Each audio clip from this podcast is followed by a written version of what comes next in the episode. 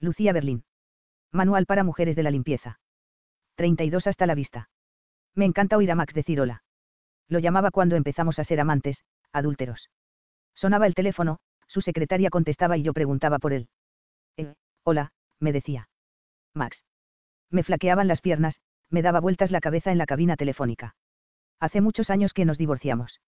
Ahora está inválido, con oxígeno, en una silla de ruedas. Cuando yo vivía en Oakland solía llamarme cinco o seis veces al día. Tiene insomnio, una vez me llamó a las tres de la madrugada y me preguntó si ya era de día. A veces me molestaba y le colgaba enseguida, o ni siquiera contestaba el teléfono. Más que nada hablábamos de nuestros hijos, nuestro nieto, o del gato de Max. Yo me limaba las uñas, cosía, veía el partido de los Atléticos de Oakland mientras charlábamos. Max es muy divertido, y un chismoso de primera. Hace ya casi un año que vivo en Ciudad de México. Mi hermana Sally está muy enferma. Cuido de la casa y de sus hijos, le llevo comida, le pongo las inyecciones, la baño. Leo para ella, libros maravillosos. Hablamos durante horas, lloramos y reímos, nos indignamos con las noticias, nos preocupamos cuando su hijo se iba hasta tarde. Es raro, cuánto nos hemos unido. Llevamos tanto tiempo juntas, sin separarnos en todo el día. Vemos y oímos las cosas de la misma manera, sabemos lo que la otra va a decir. Rara vez salgo a la calle. Ninguna de las ventanas mira al cielo, todas dan al patio de luces o al edificio de al lado. Desde la cama de Sally se ve el cielo, pero yo solo lo veo al correr y descorrer las cortinas de su cuarto. Hablo en español con ella y con sus hijos, con todo el mundo. A decir verdad, Sally y yo ni siquiera hablamos tanto ya. A ella le duelen los pulmones cuando habla. Yo leo, o canto, o simplemente nos tumbamos juntas a oscuras, respirando al unísono. Siento que me he desvanecido. La semana pasada en el mercado de Sonora me veía tan alta, rodeada de indios de piel oscura, muchos de ellos hablando en náhuatl. No solo me había desvanecido, era invisible. Quiero decir que me embargó la sensación de ni siquiera estar allí. Por supuesto que aquí también soy yo misma, y tengo una nueva familia, nuevos gatos, nuevas bromas, pero sigo tratando de recordar quién era en inglés. Por eso me alegra tanto oír a Max. Llama mucho, desde California. Hola, dice. Me cuenta que ha ido a ver a Percy Heath, a protestar contra la pena de muerte en San Quintín. Nuestro hijo Kate le preparó huevos Benedictine el domingo de Pascua. La mujer de Nathan, Linda, le pidió a Max que no la llamara tanto. Nuestro nieto Nico le dijo que no podía evitar quedarse dormido. Max me habla del tráfico y de los partes meteorológicos, me describe el vestuario del programa de Elsa Klensch. Me pregunta por Sally. En Albuquerque, cuando éramos jóvenes, antes de conocernos, lo había escuchado tocando el saxo, lo había visto pilotando Poursis en las carreras de Fort Sumter. Todo el mundo lo conocía. Era guapo, rico, exótico. Una vez lo vi en el aeropuerto, despidiéndose de su padre. Le dio un beso, con lágrimas en los ojos. Quiero un hombre que se despida de su padre con un beso, pensé. Cuando te estás muriendo es natural volver la vista atrás, recapitular sobre tu vida, arrepentirte. Acompañando a mi hermana estos últimos meses, yo también lo he hecho. Nos costó mucho despojarnos de la rabia y la culpa. Incluso las listas de nuestros pesares y reproches se van acortando. Ahora las listas son de las cosas que nos quedan. Amigos. Lugares. A ella le gustaría estar bailando danzón con su amante. Quiere ver la parroquia de Veracruz, palmeras, farolillos a la luz de la luna, perros y gatos entre los zapatos relucientes de la gente que baila. Recordamos las escuelas con una sola aula en Arizona, el cielo cuando esquiamos en los Andes. Ella ha dejado de padecer por sus hijos, porque será de ellos cuando muera. Probablemente yo volveré a padecer por los míos cuando me vaya de aquí, pero ahora nos basta con dejarnos llevar lentamente por las rutinas y los ritmos de cada nuevo día. Hay días llenos de dolor y vómitos, otros tranquilos, con el son lejano de una marimba, el silbido del vendedor de camote por la noche. Ya no me arrepiento de haber sido alcohólica. Antes de irme de California mi hijo pequeño, Joel, vino a desayunar. El mismo hijo al que le robaba, que me dijo que no era su madre. Preparé blinis de queso, tomamos café y leímos el periódico, echando pestes de Ricky Henderson, George Bush. Luego se fue a trabajar. Me dio un beso y me dijo, hasta la vista, mamá. Hasta la vista, le dije. En el mundo entero hay madres desayunando con sus hijos, acompañándolos hasta la puerta cuando se van. Entenderán ellas la gratitud que sentí, allí de pie, despidiéndome con la mano. El indulto. Tenía 19 años cuando mi primer marido me dejó. Luego me casé con Jude, un hombre considerado, con un sentido del humor bastante seco. Jude era una buena persona. Quiso ayudarme a criar a mis dos hijos pequeños. Max fue nuestro padrino. Después de celebrar la boda en el patio trasero de casa, Jude se marchó a trabajar, tocaba el piano en el bar al monte. Mi mejor amiga, Shirley, la otra testigo, se fue casi sin dirigirme la palabra. Se disgustó mucho porque me casara con Jude, pensando que lo había hecho a la desesperada. Max se quedó. Cuando los niños se fueron a la cama, nos quedamos comiendo la tarta y bebiendo champán. Me habló de España, yo le hablé de Chile. Me contó anécdotas de los años en Harvard con Judy Creley. Que se aficionó a tocar el saxo cuando empezó el bebop. Charlie Parker y Bud Powell, Dizzy Gillespie. Max había sido adicto a la heroína en aquellos tiempos del bebop. Entonces yo no sabía muy bien qué significaba eso. La palabra, heroína, para mí tenía un halo romántico. Jane Eyre, Becky Sharp, Tess. Jude tocaba de noche. Se despertaba por la tarde, practicaba o se pasaba horas tocando a dúo con Max, y después cenábamos. Luego se iba a trabajar. Max me ayudaba a lavar los platos y a acostar a los niños. Yo no podía ir a molestar ayuda al trabajo. Cuando había algún merodeador, cuando los niños se ponían enfermos, cuando pinchaba una rueda era a Max a quien llamaba. Hola, me decía. Bueno, la cuestión es que al cabo de un año tuvimos una aventura. Fue intensa y apasionada, un desastre. Jude no quiso hablar. Me fui a vivir por mi cuenta con los niños. Jude se presentó un día y me dijo que me subiera al coche. Nos íbamos a Nueva York, allí él tocaría jazz y salvaríamos nuestro matrimonio. Nunca hablamos de Max. Los dos trabajamos duro en Nueva York.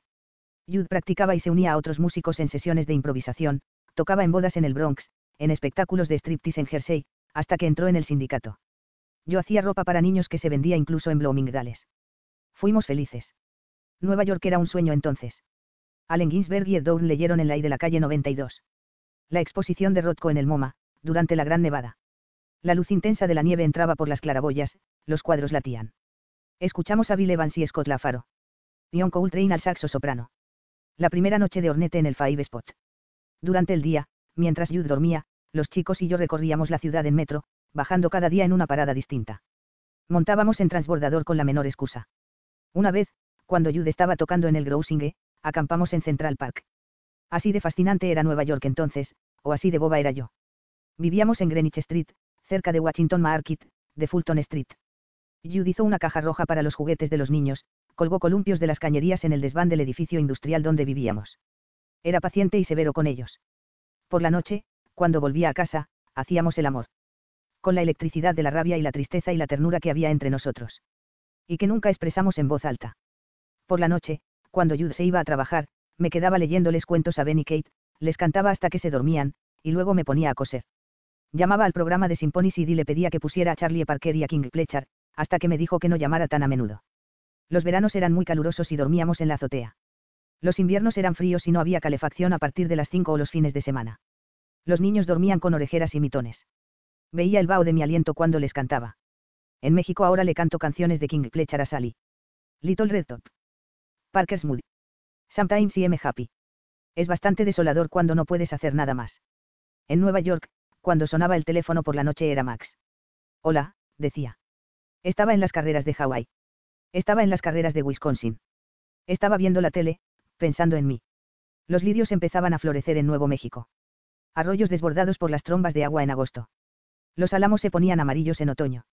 Venía a Nueva York a menudo, a escuchar música, pero nunca nos veíamos. Me llamaba y me lo contaba todo de Nueva York y yo se lo contaba todo de Nueva York. Cásate conmigo, decía, dame una razón para vivir. Háblame, decía yo, no cuelgues. Una noche hacía un frío espantoso, Ben y Kate estaban durmiendo conmigo, con los monos de la nieve puestos. Los postigos batían con el viento, postigos tan viejos como Herman Melville. Era domingo, así que no había coches. Abajo en las calles pasaba el fabricante de velas, con un carro tirado por un caballo. Clap, clap. La gélida aguanieve siseaba contra las ventanas, y Max llamó. Hola, dijo.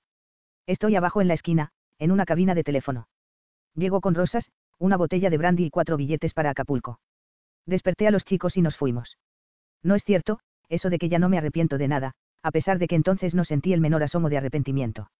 Esta fue solo una de las muchas cosas que hice mal en mi vida, marcharme así. En el Hotel Plaza no hacía frío. De hecho, hacía calor. Ben y Kate se metieron en la bañera humeante maravillados, como en un bautismo texano. Se quedaron dormidos sobre las sábanas blancas y limpias.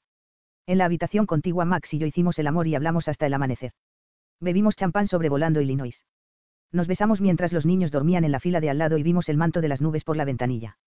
Cuando aterrizamos, el cielo sobre Acapulco estaba veteado de coral y púrpura. Los cuatro nos dimos un baño en la playa, fuimos a comer langosta y nos bañamos un rato más. Por la mañana el sol brillaba a través de las persianas de madera dibujando rayas en los cuerpos de Max, Ben y Kate. Me quedé sentada en la cama, mirándolos, con felicidad. Max llevaba a los niños en brazos a la cama y los arropaba. Los besaba con ternura, igual que besó a su padre en el aeropuerto. Max dormía tan profundamente como ellos. Pensé que debía de estar agotado por lo que estábamos haciendo, haber dejado a su mujer, hacerse cargo de una familia. Max les enseñó a nadar y a bucear con gafas de tubo. Les contaba cosas. Me contaba cosas. Simplemente cosas, sobre la vida, sobre gente que conocía. Nos interrumpíamos unos a otros contándole también cosas nuestras. Nos tumbábamos en la fina arena de la playa de Caleta, al calor del sol. Kate y Ben me enterraron en la arena. Max reseguía el perfil de mis labios con el dedo.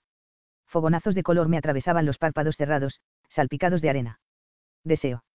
Por las noches íbamos a un parque junto al muelle donde alquilaban triciclos. Max y yo paseábamos de la mano mientras los chicos hacían carreras alrededor del parque, pasando como relámpagos junto a la bugambilla fucsia, cañas de las Indias de un rojo vivo. Más allá estaban cargando los barcos en el muelle. Una tarde mi madre y mi padre, charlando abstraídos, subieron la pasarela del SS Stavanger un buque noruego. Mi hermana me había escrito contándome que iban a viajar de Tacoma a Valparaíso. En esa época mis padres no me hablaban, por haberme casado con Judy. No podía gritarles, eh, mamá, papá, qué coincidencia. Este es Max. Aún así me hizo sentir bien saber que mis padres estaban ahí mismo. Y luego los vi en la barandilla de la cubierta mientras zarpaba el buque. Mi padre estaba quemado por el sol y llevaba un sombrero de tela blanco. Mi madre fumaba. Ben y Kate corrían cada vez más embalados por la pista de cemento, llamándose entre ellos, y a nosotros. Eh, mírame. Hoy ha habido una gran explosión de gas en Guadalajara, han muerto cientos de personas, sus casas han quedado destruidas. Max llamó para saber si estaba bien. Le conté que ahora a la gente en México le parece divertido ir por ahí preguntando, oye, ¿no hueles a gas? En Acapulco hicimos amigos en el hotel. Don y María, que tenían una hija de seis años, Lourdes. Por la noche los niños coloreaban dibujos en su terraza hasta que caían dormidos. Nosotros nos quedábamos hasta muy tarde, hasta que la luna estaba alta y pálida. Don y Max jugaban al ajedrez a la luz de un farol de queroseno. Caricia de polillas. María y yo nos tumbábamos en diagonal en una hamaca y hablábamos en voz baja de cosas tontas como la ropa, de nuestros niños, del amor. Hacía solo seis meses que se había casado con Don. Antes de conocerlo se había sentido muy sola.